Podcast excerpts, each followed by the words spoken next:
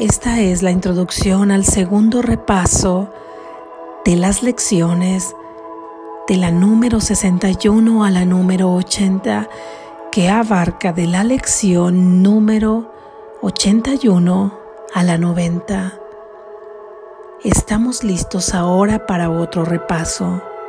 Comenzaremos donde el anterior terminó y abarcaremos dos ideas por día. La primera parte del día se dedicará a una de estas ideas y la segunda parte a la otra. Llevaremos a cabo una sola sesión de ejercicios larga y varias sesiones cortas en las que practicaremos con cada una de las ideas. Las sesiones más largas deben hacerse siguiendo estas sugerencias. Asigna aproximadamente 15 minutos a cada una de ellas y comienza pensando en las ideas correspondientes a ese día, así como en los comentarios que las acompañan. Dedica 3 a 4 minutos a leerlos lentamente varias veces si así lo deseas y luego cierra los ojos y escucha. Repite la primera fase del ejercicio si notas que tu mente divaga, pero trata de pasar la mayor parte del tiempo escuchando sosegadamente, aunque con mucha atención. Hay un mensaje esperándote. Confía en que lo vas a recibir. Recuerda que es para ti y que quieres recibirlo. No permitas que tu intención vacile en presencia de aquellos pensamientos que vengan a distraerte.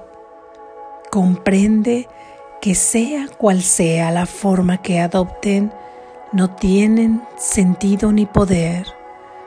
Reemplázalos con tu determinación de triunfar.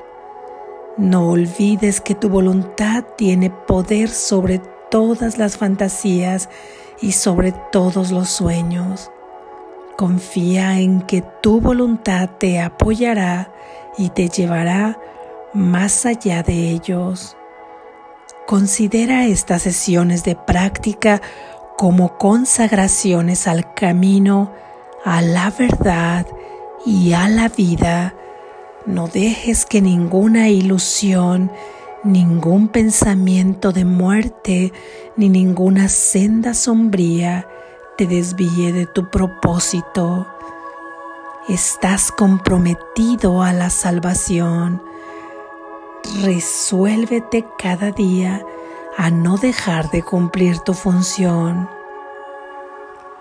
Reafirma tu determinación a sí mismo en las sesiones de práctica más cortas, usando la idea en su forma original para las aplicaciones generales y variaciones más específicas cuando sea necesario.